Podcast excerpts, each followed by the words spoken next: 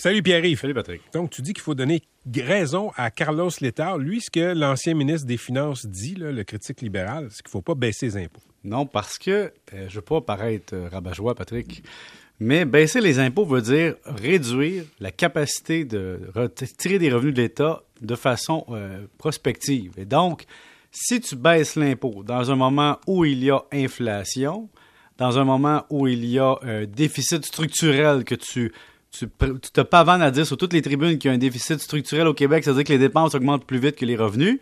Quand tu sais que tu as une pénurie de main-d'œuvre, quand tu sais que tes personnes retraitées s'en vont, mais tu en as encore besoin, puis quand tu sais que tes 20-29 ans peuvent pas les remplacer, quand tu sais qu'il y a une crise énergétique qui génère aussi, par effet domino, de l'inflation au niveau des transports et toutes les marchandises, et à cause de la COVID et de la guerre en Ukraine, tu as eu ce fameux goulot d'étranglement d'offres et de demandes. Au bout de tout ça, si tu donnes un cadeau électoral pour te faire élire ou pour bien paraître ou pour redonner aux Québécois, après ça, le jour où tu essaies d'augmenter les impôts pour compenser les mauvaises années, ben là, ça paraît. Le, bonbon est perdu.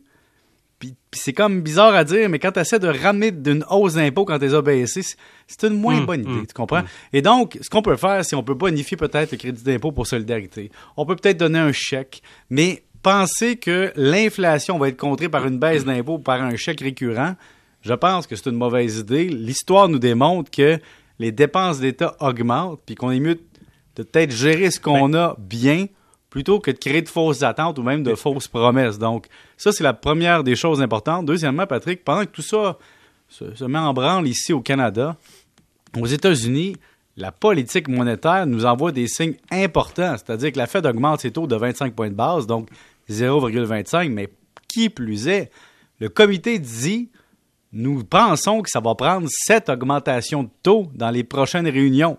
Sept augmentations quasi successives. Donc, sur la prochaine année ou l'autre année, on dit 175 points de base d'augmentation, donc 1,75% Puis nous, on est au Canada, on est les suiveurs, on veut maintenir moyennement la valeur de notre dollar, on veut maintenir les investissements, on veut rester quand même capable d'exporter.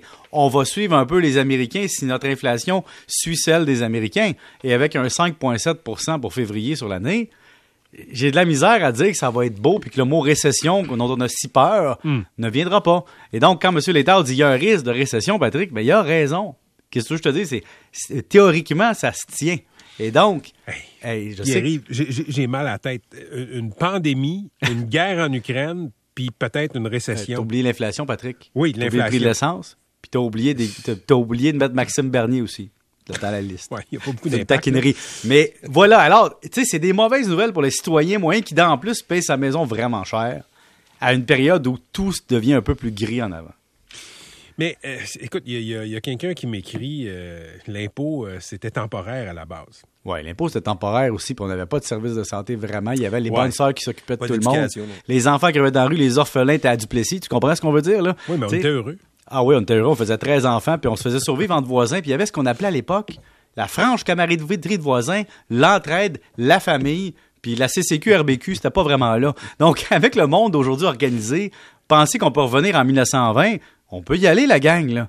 Et je pense que vous avez oublié ce que c'était 1920. Ça, va être moins confortable. OK, parle-nous de véhicules électriques. Véhicules électriques, parce que là, c'est beau. Là. On disait au Québec, on a l'hydroélectricité, c'est merveilleux, puis on va payer notre gaz moins cher parce que ça va être de l'électricité, puis on va payer nos, voitures pas si cher que ça par rapport à ce que ça nous coûte, puis on va être pas pire. Mais là, Patrick, euh, la taxe d'assises, qui servait à financer nos choses, la taxe sur le carburant, la taxe de la métropolitaine pour les transports en commun, mm-hmm. la TPS TVQ sur le gros prix de l'essence, tout ça va ultimement disparaître. Alors, j'ai une petite nouvelle. Il y a trois mesures qui sont possibles qui pourraient s'en venir. La première, cesser de subventionner les véhicules électriques. Ça, on est assez d'accord. Oui. Deuxièmement, quand ça va être l'équilibre de la production. Deuxièmement, ça se peut qu'avec nos compteurs intelligents, puis nos disjoncteurs, on puisse dédier, disons, un coût d'électricité aux véhicules électriques branchés chez nous. OK, ce que tu veux dire, c'est quand je branche mon véhicule, ben, ça me coûte X, puis quand je branche ma sécheuse, c'est Y. Oui, puis quand tu branches ton iPod dans le mur pour le recharger, c'est Z. Et donc, ça aussi, ça pourrait arriver un jour. Hmm. Ajoute à ça on pourrait tarifer l'électricité euh, supplémentaire. C'est-à-dire, au lieu de mettre une taxe, on dit par exemple, tes kilowattheures, les derniers vont être plus chers, comme tes revenus. Et donc, si tu dépasses X nombre de kilowattheures par année, c'est plus cher. Puis ça va arriver à ceux, évidemment, qui vont brancher leur voiture, dépenser beaucoup pour l'électricité. Donc, on va transférer la facture peut-être ailleurs. L'autre question, ça pourrait être aussi, Patrick, une taxe à l'immatriculation. Tu sais, il y a des. Tu, te fais un peu imposer quand tu as un véhicule vieux, là, puis il y a des cylindrées, puis tout ça. Mais là, on pourrait dire, tu as un véhicule électrique, OK, toi, tu ne payes pas les taxes, donc ton utilisation des routes via le carburant, mais on va te charger, disons, 200 pièces, 300 pièces, 400 pièces pour tes immatriculations hmm. parce que tu roules électrique puis tu ne payes pas ta taxe qui sert à financer les infrastructures. Je sais que là, Patrick, je vois déjà le 98965 rempli de commentaires du genre donne-leur pas des idées. oui, oui, c'est quelqu'un, OK, au moment où tu dis ça, quelqu'un qui m'écrit Coudon, on peut jamais s'en sortir. Non, on peut pas s'en sortir parce que dans le fond, il y a de l'arbitrage. Quand les véhicules électriques vont coûter moins cher à produire et qui vont être à des prix concurrentiels avec les prix à essence, ben, il n'y aura plus de raison, un, de le subventionner et deux, le carburant, le manque à gagner, il faut le prendre quelque part. Alors, c'est une autre raison pour ne pas baisser les impôts. Où est-ce qu'on va prendre ça? Mais la bonne nouvelle, Patrick, c'est que ça va beaucoup aider notre, euh, notre importation-exportation nette d'énergie. Parce que là, on achète du pétrole à pelleter en dollars US à des pays étrangers. Si on met de l'électricité ou des dos d'électricité dans nos voitures, là, ça, c'est comme le fantasme de l'or bleu d'une autre époque. Hum, hum. Ça, ça, ça rend le Québécois fier, Patrick. Puis ça, ça va nous ramener à une espèce de nationalisme incroyable. Et, Es-tu rendu là, toi, le véhicule électrique? Je regarde, Patrick, mais moi. Écoute, Patrick, je vais t'avouer, hum. j'en fais une obsession. Je regarde ça, euh, je regarde des prix, tout ça. J'en fais une obsession. Excuse-moi, j'ai un problème de connexion avec vous. Est-ce que ça Oui, oui, OK. Je pensais que c'était juste dans mes oreilles. Non, non. J'en fais une obsession, Patrick, parce que je me dis, OK, 70 000, 50 000, 60 000. Combien de temps je vais tolérer de payer 2 le litre mais de ne pas payer le 70 000, de ne pas financer mmh, le 70 000. Mmh. Donc, je suis rendu là dans mon fantasme, mais dans mon portefeuille, je suis encore à me dire, mais le véhicule en avant de chez nous, il est pas cher. Tu peux aussi t'acheter un véhicule qui coûte pas 70 000. Oui, il y en a à 30 000, 35 000, 40 000. Tu as raison, mais ils sont encore neufs, puis il y a le délai d'attente aussi. Mais ce qui est intéressant, c'est les gens qui ont des retours de location, Patrick. C'est ce qu'ils me disent. Hum. Ils me disent que le prix du retour de location, il est bien moins cher que le prix du marché secondaire, on s'entend. Hum. Donc là, tu as un VUS usagé de 3-4 ans que tu peux racheter pour 13 000. Hum. Avant de payer 50 000 pour une belle voiture électrique, tu te dis, je vais en mettre de l'argent dans le véhicule. Les gens sont au moins économicus. Pensent à leur portefeuille avant. Je sais que c'est triste, mais c'est comme ça. Alors, Patrick, la réflexion est là. Puis je pense que lorsque vient le temps de changer, je vais être rendu à l'électrique, un peu comme tout le monde. Mais la voiture qui est dans la cour, puis qui est payée ou en voie d'être payée, ou qui est payée dans un prix avant hausse de l'inflation, hmm. avant concurrence, c'est assez intéressant. Étais-tu au courant de tous les vols qui arrivent présentement? Les vols de? Les vols de voitures. Ce qui arrive présentement, c'est que les voleurs, là, c'est pas juste de l'essence qu'on vole. Non, non, là, on, on va jusqu'au vol de voiture. Les gens, ils vont devant ta maison pendant que tu dors. Puis mettons que tu as mis tes clés sur la table. Ben, les voleurs à distance, ils vont dans les régions du Québec, là, puis ils copient ta clé avec un dispositif à distance.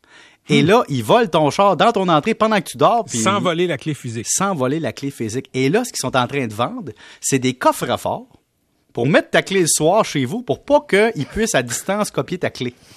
je, l'ignorais, celle-là. imagine, Patrick, moi, j'avais avant une Honda, une Honda Accord 1997. La clé, elle coûtait deux pièces et demi à copier. Il n'y avait pas de puce, là. Puis personne me volait ce char-là. C'est vrai que ça fonctionnait bien avant quand tu avais une clé physique que tu rentrais dans, euh, le contact. Puis quand tu perdais, c'était pas une hypothèque. J'en ai perdu une, je l'ai fait faire. Moi, sais-tu combien ça coûte? 500. Combien?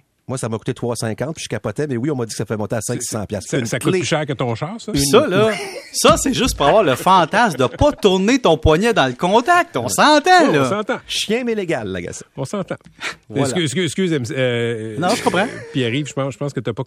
C'est quoi la joke qu'il a faite? C'est parce que euh, MC a dit, ben moi, ma, ma, clé, je l'ai remplacée. Ça m'a coûté 300, 350, c'est ça, MC? moi, j'ai déjà vu l'auto à MC. Ça se peut pas que son char vale plus que 300. c'est vrai. Ouais, mais en même temps, moi, moi je respecte beaucoup les gens qui roulent en minoune parce que ben j'ai fait ça longtemps. Puis je peux te dire une affaire, l'épargne là, est là. Une partie de Montréal, Patrick, est là.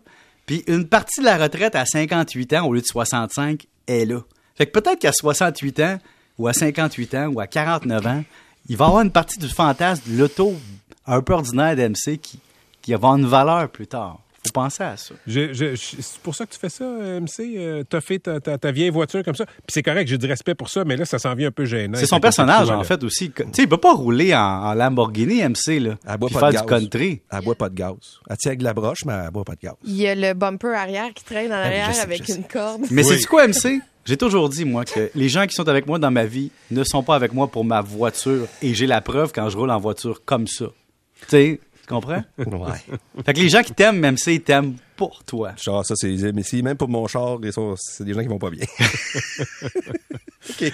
Hey, merci, euh, Pierre. On se retrouve euh, demain. Je viens de remarquer que ton T-shirt, c'est un T-shirt de la Commission Charbonneau. Oui. J'avais pas remarqué ça. Oui. Ah, avec euh, Maître Lebel? Oui. Ouais. C'est euh, comme, tu sais, tu te rappelles de CSI. Chicago, CSI Oui. Miami? Oui. C'est CSI Montréal. Tu m'étonneras toujours. À 17h40.